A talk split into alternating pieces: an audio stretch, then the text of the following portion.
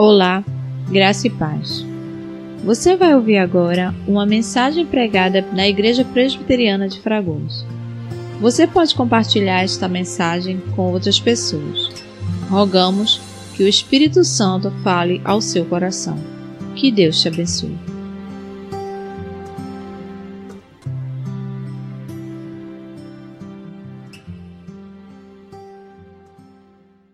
Graça e paz, Senhor Jesus, amém. Queria trazer as saudações da Igreja Presbiteriana de Casa Caiada, a essa igreja querida, amada, muito acolhedora, é marca de vocês, não sei se vocês sabem, mas é, vocês são bastante amáveis, acolhedores, assim como é o nosso querido irmão Diego Ramon. É... Antes de ler o texto, queria fazer uma oração. Senhor Jesus, que tu possas usar, Senhor, a minha boca para falar a tua palavra conforme tu desejas e que teu Espírito Santo possa iluminar o entendimento dos irmãos para compreender como tu desejas, Senhor. Essa é a nossa oração no nome de Jesus. Amém. O texto que nós vamos ler e meditar na noite de hoje encontra-se no livro de Êxodo, capítulo 25, versículo de 1 a 9. Não é não foi combinado o tema do sermão, né? Estava conversando com o irmão aqui. Ele já deu um spoiler aqui do, do sermão, né, da pregação. Já deu uma, foi, ele já fez a minha introdução. Vou ter que arrumar outra introdução agora. É, o texto de Êxodo, capítulo 25, versículo de 1 a 9, diz o seguinte: Diz o Senhor Deus a Moisés: Fala aos filhos de Israel que me tragam oferta de todo homem cujo coração mover para isso, dele recebereis a minha oferta. Esta é a oferta que, eles, que dele recebereis: ouro, prata e bronze, e estofo azul, e púrpura, e carmesim, e linho fino, e pelos de cabra, e peles de carneiro, tintas de vermelho, e peles finas, e madeira de acácia, azeite para a luz, especiarias para o óleo de unção e para o incenso aromático, pedras de ônix e pedras de engaste para a estola sacerdotal e para o peitoral. E me farão um santuário, para que eu possa habitar no meio deles, segundo tudo o que eu te mostrar, pelo modelo, para modelo do tabernáculo e para modelo de todos os seus móveis, assim mesmo fareis. Amém?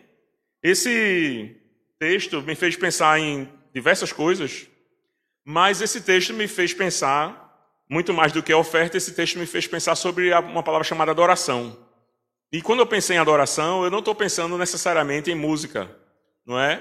Porque normalmente é isso que a gente pensa. Quando a gente pensa em adoração, a gente pensa em música, a gente pensa que adoração é essa parte do culto que acabou de terminar e que agora começa outra parte do culto que não é adoração, talvez ensino, alguma outra coisa. Quando na verdade a Bíblia nos ensina que tudo é adoração.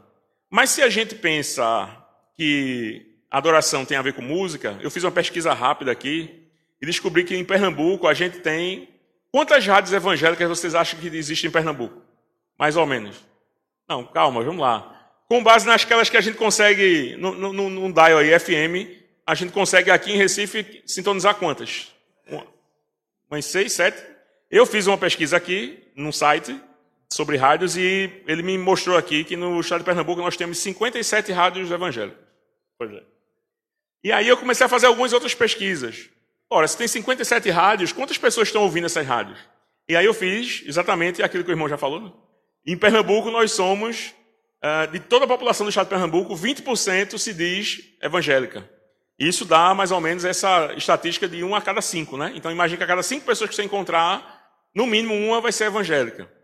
A quantidade de evangélicos no estado de Pernambuco supera a quantidade de pessoas na cidade do Recife em 250 mil pessoas. Então, no estado de Pernambuco, nós temos de evangélicos a mesma quantidade da população do Recife e mais 250 mil pessoas.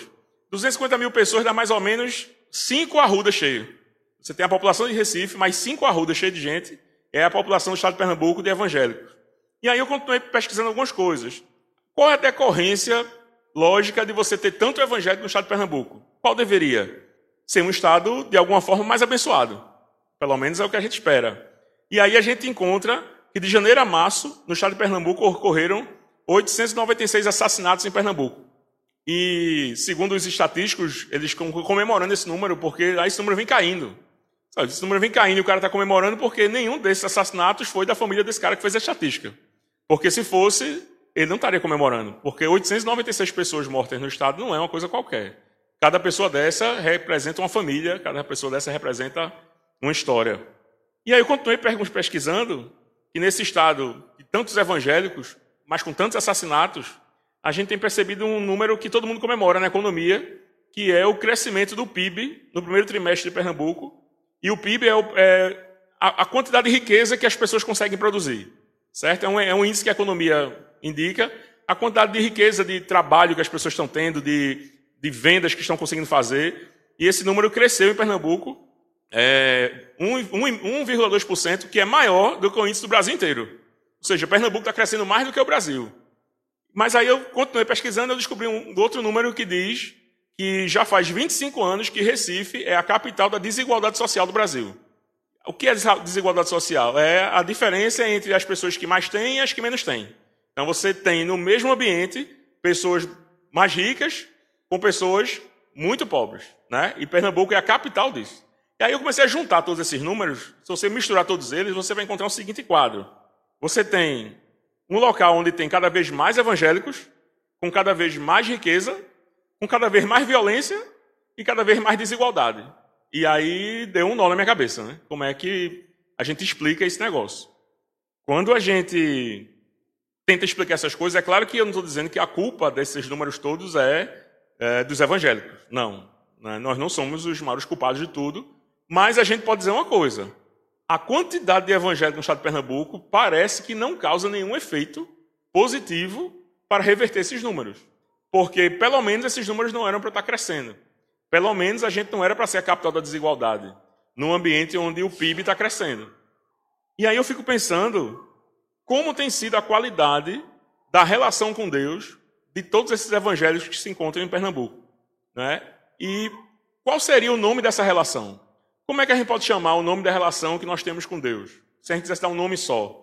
Ora, o nome da relação que nós, como igreja, temos com as pessoas que não são da igreja, para mim o nome dessa relação chama-se evangelismo. Né? Evangelismo não é simplesmente um ato que você faz, nem uma tarefa, nem uma atitude, nem um, uma programação. Evangelismo é toda vez que você se relaciona com um descrente, o que você está fazendo é evangelizar. Você está dando testemunho da sua vida e do que Jesus fez na sua vida para essa pessoa. Das mais diversas formas, das da forma que dá, no seu trabalho, aproximando essa pessoa da sua família, está mostrando como é que você se relaciona com sua esposa, com seu esposo, seus filhos. E isso, essa, essa influência chama-se evangelizar também. Desde uma atitude que eu vi no boletim que vocês têm, acho que é terça-feira à tarde, é segunda-feira à tarde, onde o pessoal sai para evangelizar, também é evangelização, mas toda a relação que você tem com qualquer pessoa que a gente, eu não gosto de usar o termo descrente, mas de qualquer pessoa que não professou sua fé em Jesus, o nome dessa relação é evangelismo.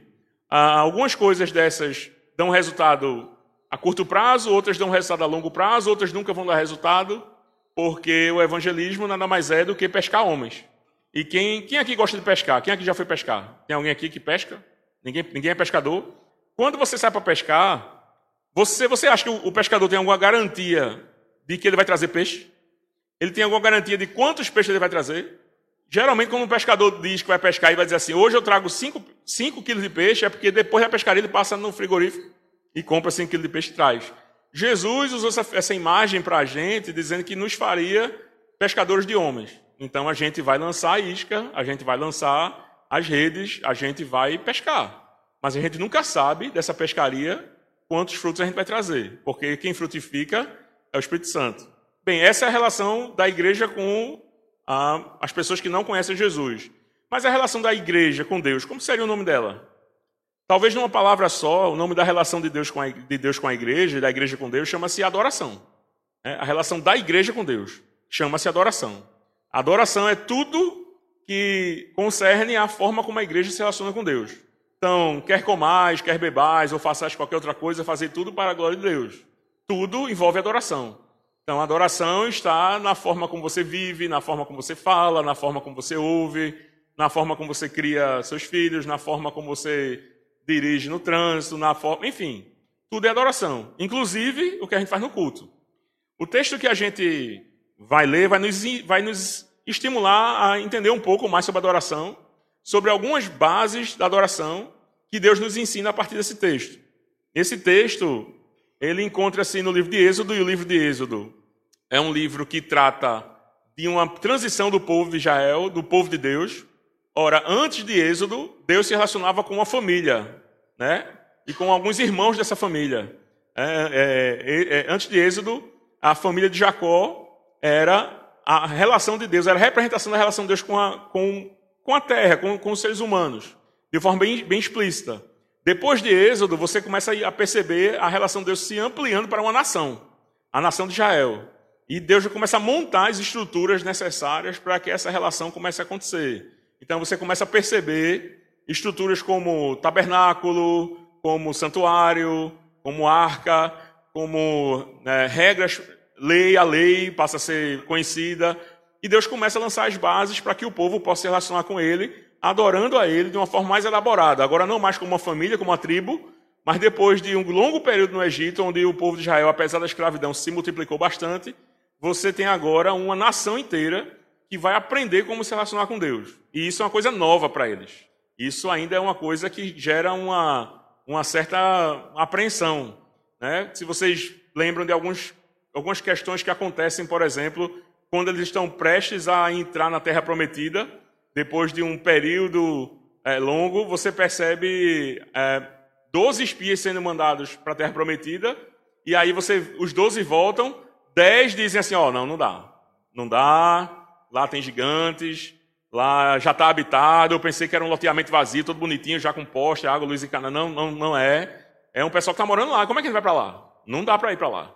E desses 12, apenas dois vão dizer, não, é para ir sim, porque foi Deus que disse que era para a gente ir. A terra é nossa porque Deus falou. Então a gente vai. Mas como é que vai ser isso? Ó, não sei, mas a gente vai. Então você tem todo esse processo que é difícil para eles. Alguns chegando a dizer assim, poxa, se era para se era para vir para uma, uma, situação de tanta insegurança do ponto de vista deles, era melhor ter ficado no Egito. Teve gente que chegou a dizer isso. Era melhor ter ficado escravo no Egito. Porém, no texto em questão, naquilo que a gente está falando agora, é, o que está acontecendo é que Moisés está conversando com Deus no Monte Sinai. E o Monte Sinai nada mais era do que, naquele momento específico da história do povo de Israel, a, o local da habitação de Deus. Tanto que não era todo mundo que poderia subir. Apenas Moisés pôde subir. Já prefigurando o Santo dos Santos do templo, onde só o sumo sacerdote podia entrar. Então Deus já tinha uma estrutura de tabernáculo, de santuário, montada na cabeça dele, Enquanto não tinha nada, nada construído, nada é, é, bem, bem elaborado, estabelecido, Deus fez isso acontecer no próprio monte. Então o povo ficava no lado de, de baixo do monte, no sopé do monte, e apenas Moisés podia subir lá no monte. E aí a gente encontra, nesse momento específico, Deus dando algumas orientações a Moisés a respeito da forma como o povo iria adorá-lo. Nesse livro de Êxodo vai existir uma série de outros momentos onde, com mais detalhes, com muitos detalhes. Mas nesse, nesse fragmento, nessa perícope que a gente escolheu, é, já é possível encontrar algumas coisas interessantes para a gente discutir aqui hoje à noite. E aí a gente pode perceber quais as bases para adoração a Deus, com base em Êxodo 25, de 1 a 9. Podemos perceber três questões interessantes sobre adoração que a gente pode aprender nesse texto. Talvez uma, uma primeira questão que a gente possa entender nesse texto, é, a gente possa pegar já do versículo 1 e 2, que diz assim: Disse o Senhor a Moisés: Fala aos filhos de Israel que tragam ofertas de todo o homem cujo coração o mover para isso. Dele recebereis a minha oferta. Primeiro ponto. Então, nesse primeiro pedaço do texto, nesses dois primeiros versículos, a gente pode também tirar uma série de questões, mas eu queria tentar com vocês sobre um seguinte aspecto. Para quem é que Deus manda um recado através de Moisés? Para quem é que Deus manda Moisés falar? A quem? Versículo 2. Fala aos filhos de Israel. Então aí Deus está fazendo uma, uma separação. Deus está dizendo a Moisés: ó, fala para quem estiver passando na rua, fala para quem tiver, o pessoal que estiver lá embaixo do monte, uh, e mesmo que tenha algum estrangeiro lá, fala para todo mundo. Não, Deus não está dizendo isso. Deus está dizendo assim: fala para os filhos de Israel. É para esses que eu estou querendo que você fale. E aí a gente tem algumas coisas que a gente pode entender. Quem pode adorar a Deus? Quem é que pode adorar a Deus? Você começa a perceber que já no, no início dessa, dessa instituição de Deus, de adoração, de mostrar para o povo como poderia ser adorado, Deus já faz distinção de que, ó, não é todo mundo que pode me adorar. Não é qualquer pessoa. Não é quem estiver passando. fala aos filhos de Israel. E aí a gente entende algumas coisas. Em João, no Evangelho de João, capítulo 12, versículo 37 ao 40, diz assim: E embora tivesse feito tantos sinais na sua presença, não creram nele, para se cumprir a palavra do profeta Isaías que diz: Senhor, quem creu em nossa pregação? E a quem foi revelado o braço do Senhor? Por isso não podiam crer, porque Isaías disse ainda: Cegou-lhe os olhos, endureceu-lhes o coração, para que não vejam com os olhos, mas entendam com o coração, e se convertam e sejam por mim curados. Ora, esse texto, apesar de a gente achar um pouco forte, ou a gente achar um pouco, não, mas não é possível que eu estou entendendo aqui o que eu estou entendendo. Não, é isso que você está entendendo mesmo. É, Deus tem estabelecido de uma forma muito clara para ele quem são as pessoas que vão se relacionar com ele. Ora, vamos tentar fazer um, um, para, um paralelo disso na nossa prática. Já aconteceu com você de você tentar e trabalhar ah, intensivamente na evangelização de uma pessoa para quem você se dedicou nesse, nesse ministério isso não acontece. Já aconteceu com você? E você evangelizar, evangelizar, evangelizar, se dedicar, visitar, orar, ler a Bíblia com alguém, e parece que nada acontece. No máximo, uma pessoa dizendo: rapaz, é, é legal esse texto aí que você está falando. É legal, a Bíblia é um, é um, bom livro e tal. Mas vamos entregar a vida para Jesus, meu irmão? Não, eu estou bem, eu tenho a minha fé e tal. E tem gente que parece que lê a mesma coisa que você e ela não consegue observar o que você observa na palavra. Claro que a gente sabe que isso se deve ao fato da, do próprio Espírito Santo estar iluminando algumas pessoas para que abra-se o entendimento e essa palavra possa ser frutífera no coração dessas pessoas. Ora, meus irmãos, não vou discutir aqui a questão do, dos critérios de Deus para que isso aconteça, até porque Deus não nos compartilhou esses critérios. Mas que a eleição mediante a graça é fato bíblico, é. Isaías 6, versículos 6, de 9 a 10 diz assim: então disse ele: Vai e diz a este povo: Ouvi, ouvi e não entendais. Vede, vede, mas não percebais. Torna insensível o coração deste povo, endurece-lhe os ouvidos e fecha-lhe os olhos, para que não vejam, não venha ele a ver com os olhos, a ouvir com os ouvidos e a entender com o coração e se converta e seja salvo. A gente precisa entender uma coisa de uma vez por todas de fato.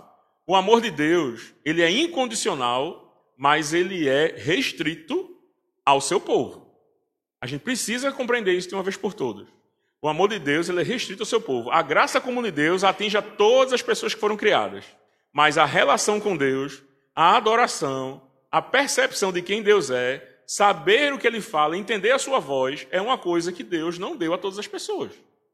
Eu e você compartilhamos, eu acho, de um de uma interrogação que a gente vai levar para a eternidade. Mas é fato que isso é assim. Então, quando Deus chega para Moisés e coloca, fala aos filhos de Israel, é para eles que eu quero que você fale. É, é, com eles que eu quero tratar sobre adoração. Não é com os outros outros povos. É claro que Deus não está desprezando os outros povos, até porque Israel teria uma função também de anunciar esse, anunciar as leis de Deus. É claro, é claro que na própria lei havia ah, mecanismos de como ah, acolher um visitante, como acolher um viajante, um forasteiro, um estrangeiro, e de como fazer se esse forasteiro quisesse se tornar judeu, de circuncidá-lo, de fazê-lo tornar-se parte da, do povo de Deus. Isso é fato, isso, isso poderia acontecer. Isso deveria acontecer. É, há quem diga que Israel falhou nessa, nessa instituição do evangelismo, vamos dizer assim. Mas, de fato, a adoração a Deus é uma coisa restrita ao seu povo. Ponto. Isso é uma coisa que a gente precisa aprender. E aprendendo isso, a gente precisa valorizar.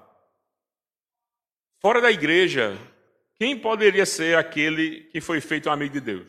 João capítulo 1, versículos 12 e 13 diz: Mas a todos quanto receberam, deu-lhes o poder de serem feitos filhos de Deus, a saber, aos que creem no seu nome, os quais não nasceram do sangue. Então não é filho de crente, nem da vontade da carne, também não é um convencimento que você diz como é bom ser crente e a pessoa fala, rapaz, então é, eu quero. Como uma proposta, como abrir uma conta no banco. Nem da vontade do homem, mas da de Deus. Então o Evangelho de João está repleto de sinalizações para nós de que é Deus, em última instância, que faz isso acontecer. É Deus que suscita filhos de Abraão. É Deus que suscita, do meio da humanidade, aqueles que vão poder adorá-lo. Isso é fato incontestável. E o que é que a gente pode tirar para a nossa realidade na percepção de que adoração não é uma coisa para qualquer pessoa. E da percepção de que adoração é uma coisa para mim e para você. Primeiro, a gente tem que orar e pedir que Deus nos livre da tentação de achar que somos melhores do que as outras pessoas, porque não somos. Porque se assim pensarmos, a gente joga fora a instituição da graça. Foi a graça de Deus que nos alcançou. É pela graça que temos a possibilidade de adorá-la. E não por nenhum mérito, nem por nada que você tenha feito, nem eu.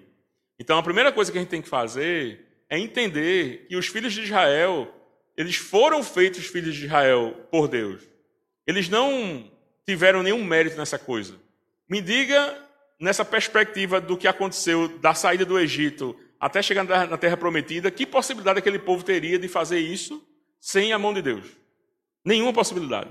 E depois de atravessar o Mar Vermelho, que possibilidade aquele povo teria de sobreviver no deserto sem intervenção de Deus? Nenhuma possibilidade. De ser alimentado? Nenhuma possibilidade. De ser aquecido à noite? Sem Deus? Nenhuma possibilidade. E Deus deu provas incontestáveis, seguidas, uma atrás da outra, de que vocês precisam de mim. Eu que estou tirando vocês, eu estou livrando vocês. Não é algo que dependa de vocês, depende de mim. É graça. Então, meu irmão, trate com muito carinho a possibilidade que você tem de adorar a Deus. Porque essa não é uma possibilidade qualquer. Essa não é uma possibilidade barata. Essa não é uma possibilidade que você encontra na internet para vender. Não é. Adorar a Deus é a consumação da graça de Deus na sua vida, que permite você se relacionar com Ele. Sem isso, não seria possível. Então, quando há a possibilidade de adorar, lembre-se sempre que isso é a marca de um acontecimento na sua vida, que não foi você que, que provocou. Você foi habilitado por Deus para adorá-lo. Isso não é uma coisa que Deus abriu para toda e qualquer pessoa. Não é. Às vezes a gente dá alguns deslizes e a gente encontra algumas pessoas que não conhecem a Deus e aí você sabe na sua convivência com as pessoas e as pessoas têm alguns problemas e você pede para essas pessoas assim, meu irmão, ore. Eu faço uma pergunta para você. Você de fato tem consciência de que a oração de uma pessoa que não foi feita filha de Deus, essa oração ela não é ouvida por Deus? Porque essa é, essa é a mensagem bíblica. Agora, você pode orar por ele. Você pode interceder por ele. Mas ele não pode se salvar. Ele não pode orar por si só porque até o momento ele está morto. Ele não foi morto, ele está morto, ele nasceu morto, assim ele foi gerado, assim como eu e você. Apenas não aconteceu com ele o fato da graça ir resgatá-lo. E isso a gente vai morrer orando para que aconteça. A gente vai morrer brigando para que aconteça. Porque a gente é pescador de homens. A gente não sabe onde é que vai ter peixe. Pode estar do nosso lado. Pode ser que não. Eu tenho um amigo que é presbítero da nossa. Era presbítero da nossa igreja, ele foi para a Irlanda é meu amigo de infância e a gente nem sonhava que na vida ia ser crente um dia. Então eu entrei na igreja primeiro, depois levei ele para acampamento. E aí, e aí, o que, é que tu achou? Só para gostei muito. Aí, e aí, vamos para a igreja? Eu disse, não, mas eu não estou preparado para esse negócio de me converter, não. E essa conversinha dele durou nove anos. Até que aí houve um momento em que Deus foi lá e disse, ó, oh, tá bom. E hoje ele é presbítero. E a gente ri desse negócio. Pai, bicho, nove anos, meu irmão. Eu disse, meu irmão, eu não tenho nada a ver com isso, não. Foi depois de nove anos que eu conseguir entender o que eu estava ouvindo. Então, meus irmãos, não depende de quem quer, nem de quem corre, mas de Deus usar sua misericórdia. E isso habilita a quem ele quer a adorá-lo. Então, o primeiro ponto que a gente entende é que adoração é uma coisa que é não é para qualquer pessoa, nem é para as melhores pessoas, mas é para as pessoas que Deus escolher. Amém?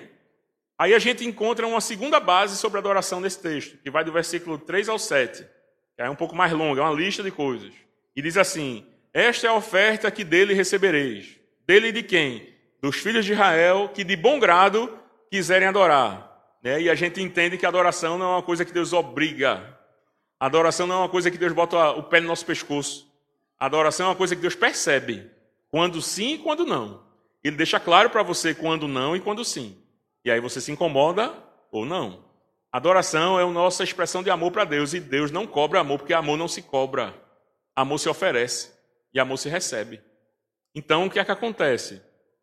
Se é de bom grado que a adoração deve ser feita, o máximo que Deus faz no nosso coração é nos incomodar, nos, nos deixando bem claro, dizendo assim: ó, com essa escolha aqui você me ama, com essa escolha aqui você não me ama, mas decida.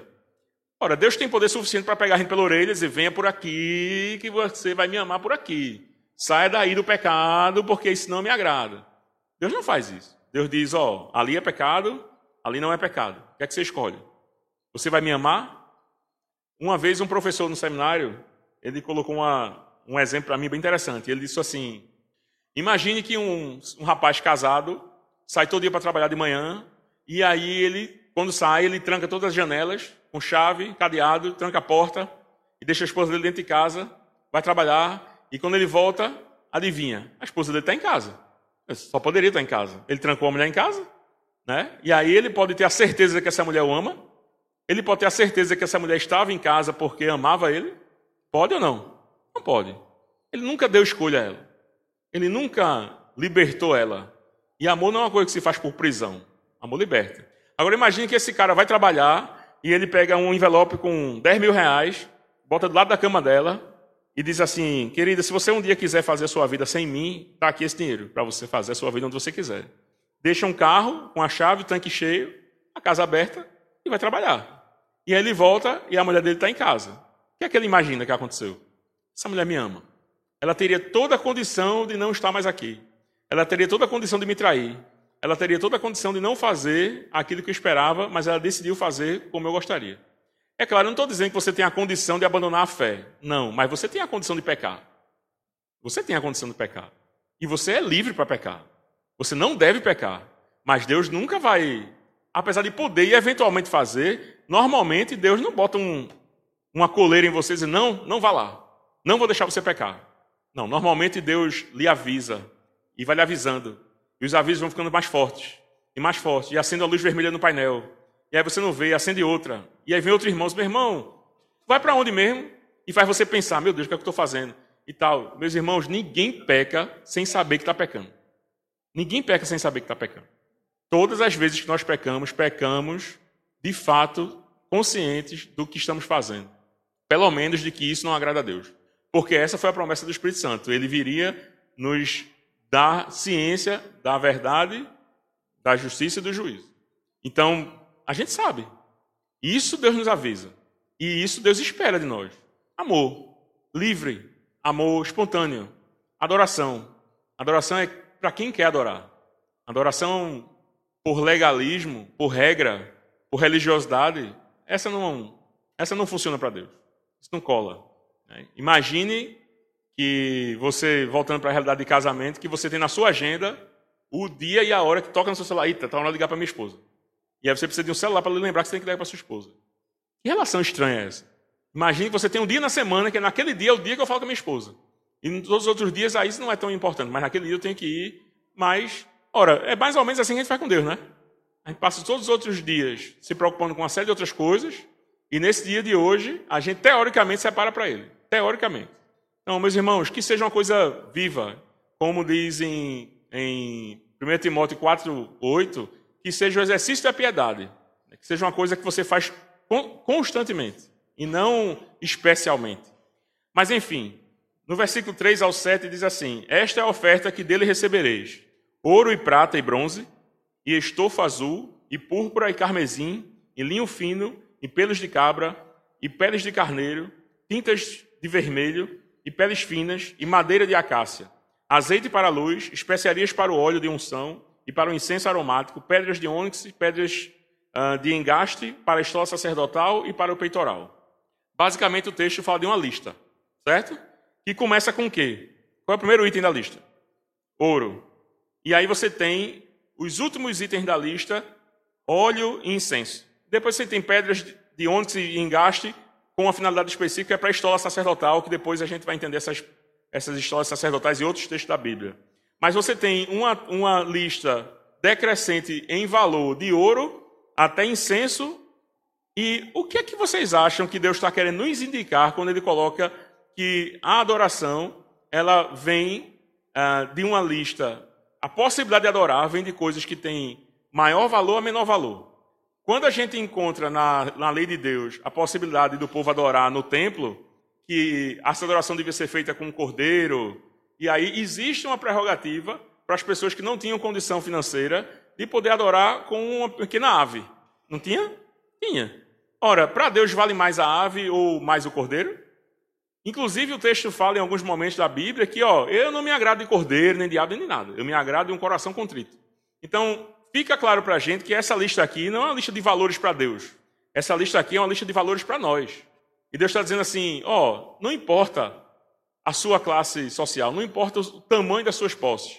Você pode me adorar com qualquer coisa. Se você tem ouro, então adora com ouro. Ah, não tem ouro, tem prata? Adora com prata. Não tem ouro nem prata? Bronze também não tem? Tudo bem. Estofo azul, púrpura e carmesim, que são é, pigmentos raros que vêm de alguns animais, algumas aves, alguns insetos. Madeira de acácia, não tem nada, azeite. Pelo menos que você usa para acender aí um fogo na sua casa. Óleo de unção, incenso.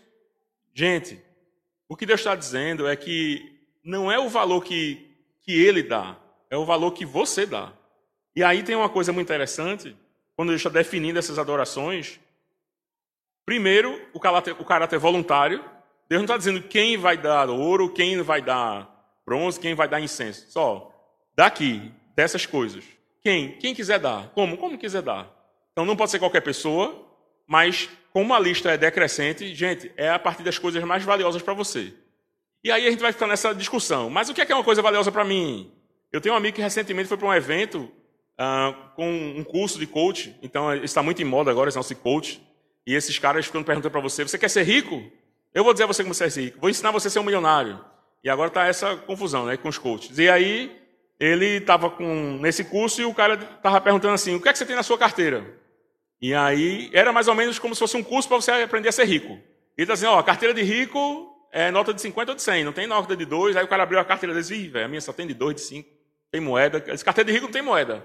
Aí ele disse, a minha carteira é cheia de moeda, que ele foi viajando no caminho, passando hospedagem, juntando moeda na carteira, a carteira estava desse tamanho. Aí, rapaz, está errado aqui, não, está feio. Aí disse, olha, carteira de rico não tem um bocado de cartão. Aí disse, meu, pronto, na carteira dele tinha cartão da Esposende, da Renda, da Riachuelo e tal. Disse, a minha carteira não é de rico mesmo. E tal. E aí ele, o cara foi passando de um por um. Abre aí sua carteira, deixa eu ver. Cadê? Rapaz, essa carteira aí não tem condição não. Como você quer ser rico? Ele ficou lá com um cara desanimado, né, esperando o cara chegar na frente dele, aí chegou lá, a carteira lá. Aí ele fulano, essa carteira aí tá meio difícil. Disse, é, rapaz, tá, mas eu chego lá. Um dia, quem sabe, eu tenho uma carteira de rico. Disse, mas tá ruim, viu, velho? Uma carteira aí não tem nada que pareça uma carteira de uma pessoa rica. Nem de alguém que queira ser rico. Aí ele ficou pensando, aí fez... Mas eu quero falar uma coisa. Esse curso foi em São Paulo, e ele daqui, com esse sotaque nosso assim, né? Só tinha gente de, da alta. Aí ele fez questão de carregar o sotaque. Ah, pois, na minha carteira tem um negócio que eu duvido ter na de vocês. E vale muito mais do que a de vocês. Aí o pessoal começou já a ficar curioso. O que danado tem na carteira desse cara? Que vale mais do que tem na da gente. Os caras com cartão American Express, não sei o quê, nota em dólar. Aí ele, vou, vou mostrar aqui agora. Aí foi todo mundo para cima da mesa dele, ele pegou a carteira, abriu, aí tinha um papel de caderno pintado, porque ele, isso era em São Paulo, ele foi de carro para São Paulo com a esposa, e tinha um desenho da filha dele, dizendo assim, papai eu te amo, e colou um adesivo daqueles brilhantezinhos, colou. Ele fez, isso aqui, meu irmão, vale mais do que eu, eu não troco por nada que vocês têm na carteira de vocês aí. Isso aqui é minha família, isso aqui é minha filha, meu irmão. Isso aqui foi minha filha que me fez, isso aqui não tem valor, não. Isso aqui eu não vendo. Não dou, não troco. E, tá, e foi um rebuliço, acabou com o custo do cara, né? Que mudou todas as. Mas o que eu estou querendo dizer para a gente, para vocês, é que há um processo de educação de Deus para nós, na nossa relação com as riquezas desse mundo, quando Deus nos ensina a adorá-lo com elas. Veja que coisa interessante. Êxodo 32. Abra aí. Êxodo 32, versículo de 1 a 6. Isso que está acontecendo em Êxodo 32 está acontecendo ao mesmo tempo, na mesma hora que Moisés está falando com Deus nesse texto que a gente está estudando. Então, Moisés, veja só, a imagem é a seguinte: Moisés está lá em cima do Monte Sinai, conversando com Deus, e Deus está dando orientações para ele a respeito de como adorar.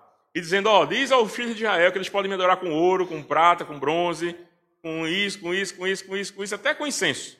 Na mesma hora, lá embaixo do, do, do monte, está acontecendo a seguinte coisa: mas vendo o povo que Moisés tardava em descer do monte, cercou-se de Arão e lhe disse: Levanta-te, faze-nos deuses que vão adiante de nós. Pois quanto a este Moisés, o homem que nos tirou do Egito, não sabemos o que lhe terá sucedido. Disse-lhes Arão: Tirai as argolas de ouro das orelhas das vossas mulheres, vossos filhos e vossas filhas, e trazei-me. Então todo o povo tirou das orelhas das argolas e as trouxe a Arão. Este, recebendo-as das suas mãos, trabalhou o ouro com buril e fez dele um bezerro fundido. Então disseram: São estes, ó Jael, os teus deuses, que te tiraram da terra do Egito. Arão, vendo isso, edificou um altar diante dele e, apregoando, disse: Amanhã será festa ao Senhor. No dia seguinte, madrugaram e ofereceram holocaustos e trouxeram ofertas pacíficas, e o povo assentou-se para comer e beber, levantou-se para divertir-se. E aí? Já pensou? Deus está conversando com Moisés, dando orientações de como o povo deveria, deveria adorá-lo. Deus sabia com certeza o que estava acontecendo lá embaixo. Estava dizendo a, a Moisés: Ó, oh, o povo ele pode, ele pode me adorar com ouro, com prata. E foi com a coisa mais preciosa, a lista que Deus estava dando para Moisés, que o povo fez um ídolo. Esse povo tem desculpa para dizer a Deus depois, na adoração, de que não, mas a gente não, não a gente não tem ouro para adorar. Não tem desculpa. Porque quando interessa, o povo tira ouro de onde quiser, de onde tiver, e faz porque eles precisavam de um Deus. Precisamos de um Deus. Essa é a mensagem dessa, dessas duas passagens, que acontecem ao mesmo tempo. Esse texto aqui segue, depois vocês podem ler em casa, mas Deus se ira profundamente Moisés intercede pelo povo, desce, quando Moisés chega lá embaixo, o povo estava fazendo uma festa grande para esse ídolo feito com esse ouro. Ao ponto de Moisés quebrar as tábuas da lei que tinha acabado de receber de Deus. De raiva, de desgosto, vamos dizer assim. Meus irmãos, ao adorar a Deus, devemos saber dele como ele deve e quer ser adorado. Não somos nós que devemos determinar como devemos utilizar as coisas de valor na nossa vida. Sabe por que não deve ser a gente? Porque a gente não tem habilidade para isso. Se Deus nos deixar um pouco livres, se Deus nos liberar um pouquinho, se a gente parar de ouvir um pouco a voz de Deus, seguramente a gente vai começar a pegar o nosso ouro e edificar ídolos. E aí entenda o que eu estou falando. O nosso ouro é o nosso tempo, o nosso ouro é a nossa família, os nossos filhos vão deixar de ser preparados para ser pessoas que têm a habilidade de empregar o evangelho para ser preparados para ser funcionários públicos ou de carreira, ou funcionários de uma grande empresa que possa garantir uma estabilidade e um bom salário, em primeiro lugar, porque isso também não é pecado. Mas o que é que você vai fazer primeiro com as coisas boas que Deus tem lhe dado? É você que resolve ou você consulta a Deus para resolver? Entenda, quando Deus estabelece a forma de adorá-lo, ele está também nos vacinando da idolatria. Porque a adoração a Deus verdadeira ela é totalmente oposta à idolatria. Porque das duas, uma. Ou a gente adora a Deus ou a gente adora uma outra coisa. Mas nós vamos adorar alguma coisa. A gente não consegue ficar sem adorar alguma coisa. A gente adora o nosso corpo, a gente adora a nossa saúde, a gente adora o nosso carro, a gente adora o nosso casamento, a gente adora a nossa namorada, a gente adora a nossa igreja. Eu, não sei. Mas você vai botar alguma coisa no lugar de Deus. Tem um pastor que eu costumo ouvir que ele diz assim: adoração é quando. É, idolatria é quando você pega um crachá que tem o um nome Deus e você tira de Deus e bota em alguma coisa. Pronto, agora é você, vai ser meu Deus. Foi o que o povo fez. Pegou esse bezerro, esse é o Deus que nos tirou do Egito. Que loucura é essa? Quem tirou eles do Egito foi o Deus de Israel, foi o único Deus, Deus verdadeiro, que criou todas as coisas. Como agora foi esse bezerro que nos tirou do Egito? Veja que a capacidade do povo de inverter as coisas, de trocar, de se iludir. Eu gostei quando o irmão orou, dizendo assim, na nossa capacidade de dissimular, quando a gente engana até a nós mesmos, porque eles sabiam que não foi aquele bezerro que tirou eles do Egito. Mas eles estavam se enganando a si mesmos. A idolatria traz todas, essas, traz todas essas coisas. E é isso que Deus nos protege quando Ele nos ensina a adorar. Quando eu penso que o PIB do estado de Pernambuco tem aumentado, quando eu penso que, eu não sei quem é de igreja há muitos anos, mas é, dificilmente há 20 anos atrás, uma igreja num bairro de subúrbio como esse teria um pátio. Tem quantos carros aí? Não teria automóveis. De jeito nenhum. Teria? Há 20 anos atrás? Há 25 anos atrás? Não teria, não. É nítido que Deus está nos fazendo prosperar, junto com, com todas as outras pessoas. O PIB do Estado está tá aumentando. Se nós estamos no Estado, dificilmente a gente vai ficar fora desse negócio. A gente vai também aumentar nosso ganho, nossa riqueza. Isso não é um problema. O problema é a gente achar que isso é nosso. Isso não é nosso. Porque se a gente achar que isso é nosso, nós vamos dedicar isso a ídolos, seja lá o qual for em alguma forma. E a gente é muito hábil em justificar. Não, não é um ídolo, não, é porque isso aqui é tal, vou fazer e tal, todo mundo faz, e qual o problema? Só por um tempo. Gente, é, que a paz de Cristo seja o árbitro no coração nosso, para a gente entender. Essa semana eu estava conversando com a irmã da igreja que se preparou durante todo o curso dela da faculdade para fazer um mestrado fora do Brasil e veio o convite. E quando ela pegou o material para fazer, ela disse assim: Ah, eu não tive paz para fazer. E aí eu fiquei sem me entender. Aí, e você fez o quê? Você não fez. Deixei passar. E agora eu estou sem saber o que, é que vai ser da minha vida, para onde é que eu vou. Se bem-vinda à vida pela fé. Porque é assim que a gente vive. De fato, você não entendeu que Deus tirou a sua paz para ir para fora do Brasil? Tirou. Mas agora eu não sei onde é que ele me quer. Não tem problema, ele vai dizer a você dia a dia. Ora, se coloca no lugar de Abraão. Abraão, junta tuas coisas. Não era pouca coisa, não. Era muito gado, era muita ovelha, era muito camelo, era muita gente, todo mundo dependendo dele. E Abraão manda ajeitar tudo. Imagina desarmar o acampamento desse povo todo. E todo mundo se perguntando, a gente vai para onde? E aí um pergunta para o outro, pergunta para o outro, pergunta para o outro, pergunta para ele. Abraão, para onde a gente vai? Abraão sabia? Deus disse, vai para a terra que eu te mostrarei. E mostrarei quando? Quando tu estiver andando. Mas não é assim. Não é assim com a vida da gente. Você vai dormir hoje. Você tem certeza como é que você vai terminar o dia amanhã? Eu mesmo não tenho. De jeito nenhum. Não damos ouvidos a Deus na forma de utilizar as riquezas em adoração a Ele. E eu não estou falando de dízimo e oferta só não, tá? Estou falando de toda forma de aplicação. Até num banco, você chega lá, eu vou aplicar os meus milhares de reais que vocês devem ter na aplicação A, B ou C. O gerente vai dizer uma coisa. O gerente do outro banco vai querer que você vá para outro. Você tem que perguntar a Deus. Pergunta a Deus. Senhor, eu aplico aonde? Até isso, gente. Um terceiro e último ponto que esse texto traz para a gente está no versículo 8 e 9, que diz assim: E me farão um santuário, para que eu possa habitar no meio deles, segundo tudo que eu te mostrar, para modelo do tabernáculo e para modelo de todos os seus móveis, assim mesmo o fareis. E aí a gente entende a finalidade de toda essa preparação para a adoração. A finalidade de Deus. Onde ele quer chegar com isso? Por que essas coisas? Por que eu escolhi um povo, não é qualquer um? Por que eu estou dizendo para você dedicar tudo que você tem? Das coisas mais preciosas para você, porque isso exerce influência sobre a sua cabeça. Isso exerce influência sobre a sua cabeça. Quando a gente tinha uma condição financeira, a gente achava que talvez, sei lá, a condição financeira era muito pequena, Vou usar um exemplo, meu pai, que ele era do sertão, e ele dizia que quando ele era pequeno, no sertão em triunfo, carne se comia sábado e domingo. Segunda a sexta era girimum. Então, carne era sábado e domingo. Então, naquele contexto, se a carne acontecesse alguma coisa com a carne no sábado e você não pudesse no domingo, era um grande prejuízo.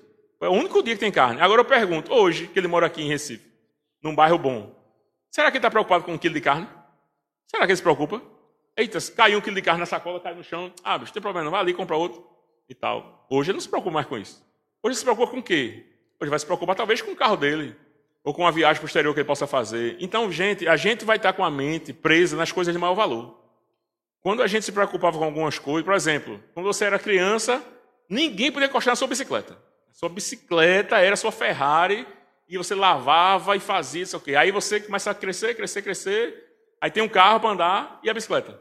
A minha mesmo está lá atrás do apartamento, eu nunca mais eu sei estar a ferrugem comendo. Mas quando só tinha a bicicleta, ninguém podia mexer na minha bicicleta. Nós somos assim. A gente tira valor de uma coisa para outra à medida que a vida vai crescendo.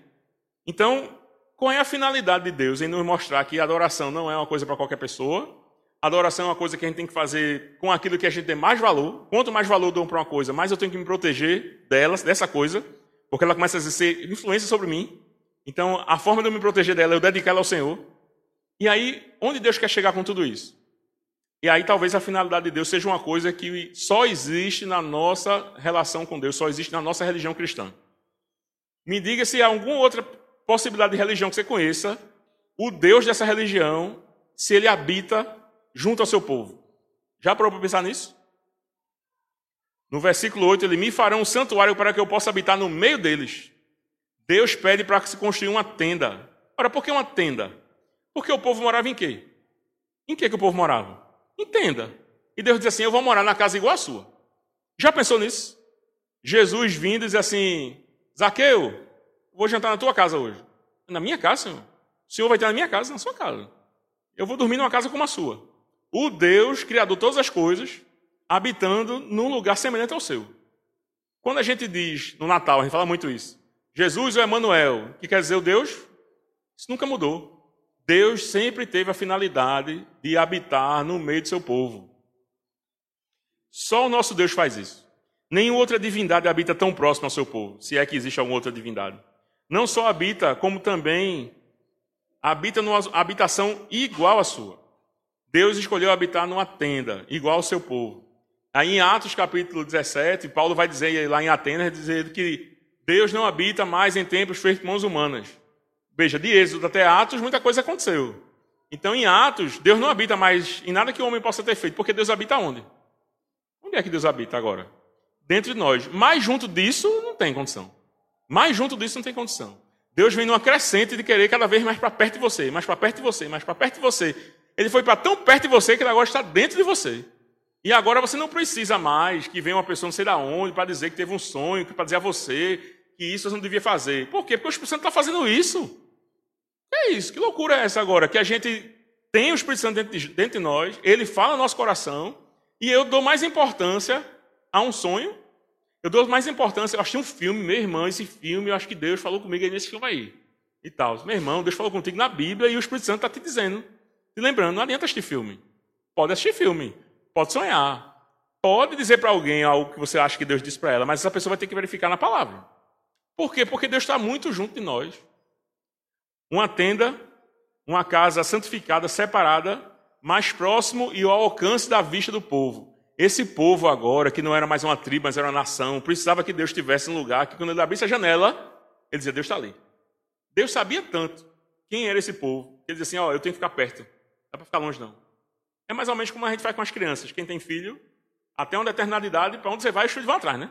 E você não solta esses meninos. Ontem eu estava conversando com o irmão da igreja, que ele dizia assim, a primeira vez que a filha foi dormir fora de casa. Meu Deus, quase que ele morre. E ele, a filha, olha, não vá atrás de mim, meu pai. E ele ficou olhando da janela do prédio e tal. A primeira vez que a filha ligou para dizer, pai, acabou minha aula mais cedo, posso ir andando para cá sozinha? Ele, meu Deus, e agora? Porque até, até um determinado momento, os pais querem estar com os filhos à sua vista. Não pode ficar longe, porque são frágeis. E Deus pegou, botou uma tenda no meio do povo. Se Deus ficar longe, ó, Deus perto, eles faziam o que faziam, mas se Deus estivesse longe. E aí, com o tempo, isso vai se distanciando. Quando você encontra no tempo de Jesus, o, o povo tinha que andar uma distância para Jerusalém para ir lá oferecer adoração a Deus. Veja como mudou. Já não está mais aqui do meu lado, está lá em Jerusalém. Eu já posso ir, eu já sou adolescentezinho, já posso ir um pouco longe. Já posso morar em outro, em outro bairro. E aí Jesus vem e aí refaz todas as coisas e agora eu vou enviar o Espírito Santo que vai habitar dentro de você. E agora você pode ir para onde você quiser. Para a Judéia, para Samaria, até os confins da terra, porque onde você estiver eu estarei. Não precisa mais de uma tenda, não precisa mais de um templo. Aqui não é onde Deus habita. Aqui Deus está porque estamos nós. Quando isso aqui fechar, aqui é um como qualquer outro. Mais tarde. As palavras de Jesus são simbólicas em relação a esta intenção de Deus de habitar junto a nós. Tantos anos depois, Deus continua com a mesma intenção. E Jesus disse: Na casa do meu pai há muitas moradas. Se assim não fora, eu vos teria dito, pois vou preparar-vos lugar. Desde sempre a intenção de Deus era ter o seu povo próximo a ele.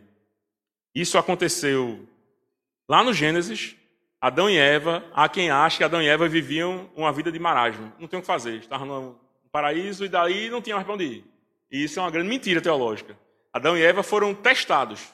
Deus fez um pacto com Adão e exigiu de Adão perfeita obediência.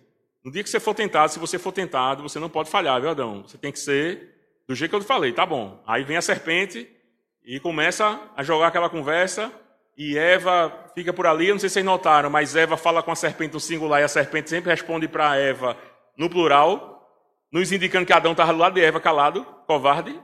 Parece que os homens. Bem, deixa para lá, isso é uma confusão. É... E Adão estava lá calado, não falou nada. E aí eles caem. Adão deixa a Eva provar da fruta, dizendo, não vou provar não, deixa ela ver se ela prova aí. Covardia completa. E aí Adão peca. Quando Adão peca, acontecem algumas coisas. E tem uma segunda árvore no jardim, vocês lembram dela? A árvore da vida. Foi o que aconteceu com ela quando Adão pecou? Foi o que aconteceu com a árvore da vida? Foi o que Deus colocou lá nela? Deus colocou querubins e fechou o acesso a ela. Isso aqui não entra mais não. Adão e Eva não entram mais aqui. Ora, Adão e Eva tinham uma possibilidade de ir até a árvore da vida se passassem nessa provação e eles não passaram. Ora, a intenção de Deus ainda é que a sua, o seu povo ainda vá até a árvore da vida. Em Apocalipse a gente encontra ao vencedor, ao vencedor eu, a, a vez de comer da árvore da vida. Isso vai acontecer. Vai acontecer o que Deus quis. Vai acontecer o que Deus prometeu. E Jesus foi o caminho para isso acontecer. Por fim, meus irmãos, a nossa adoração, que a nossa adoração possa fazer diferença na nossa sociedade. E não é em se envolvendo em movimentos sociais, engajado. Isso não é ruim. Mas isso não adianta se a adoração não adiantar. Se a adoração não mudar. Não adianta a nossa igreja aqui local se relacionar com a comunidade, com pessoas às vezes são carentes, como o irmão estava dizendo, crianças que vêm sozinhas sem os pais para cá, e a gente fica olhando para aquilo ali, e se a adoração a Deus não, não, me impactar, a mexer nesse negócio, a não adotar uma criança dessa, a não perceber algumas coisas, eu vi crianças aqui, aparentemente sem condição, trazendo comida aqui. Trazendo comida. Nós não adoramos um Deus distante, não adoramos a Deus de qualquer forma, não adoramos a Deus com qualquer coisa, mas contudo, a começar das coisas de maior valor, e não somos pessoas quaisquer, somos aqueles de quem o Senhor decidiu receber adoração. Amém? Vamos orar? Senhor Jesus, somos gratos, Senhor, pela possibilidade de te adorar e, ao mesmo tempo, Senhor, te pedimos perdão pela nossa negligência na adoração, Pai. Que a tua palavra possa, dia a dia, nos orientar a como fazer de uma forma que a gente não fique se desculpando, mas que a gente realmente usufrua da experiência inigualável que é de te adorar, Senhor. Que a gente não tenha medo, que a gente não tenha medo de perder as coisas que a gente ganhou na vida. Que a gente não tenha medo, Senhor, de retroceder, que a gente não tenha medo de ficar pobre, que a gente não tenha medo, Senhor, de. Seja lá qual for o medo, Pai. Tu és o nosso Senhor, tu és o mantenedor na nossa vida. Se temos alguma coisa, foi das tuas mãos que veio. Se ainda teremos, será tu que vai manter, Senhor. Se um dia perderemos, que o Senhor faça perder, mas que nós nunca nos, nos distanciaremos de ti, Senhor. Faz com que a gente perceba a necessidade urgente para nós, Senhor, de te adorar. Faz com que a gente perceba, Senhor, o desdobramento dessa adoração na vida das pessoas próximas à nossa igreja. Te pedimos que tu nos incomodes nesse sentido, que a tua palavra seja usada para isso. Essa é a nossa oração no nome de Jesus. Amém. Meus irmãos, baixem suas cabeças para que recebam a bênção araônica. O Senhor te abençoe e te guarde. O Senhor faça resplandecer o rosto sobre ti e tenha misericórdia de ti. O Senhor sobre ti levante o rosto e te dê a paz para todo sempre. Amém.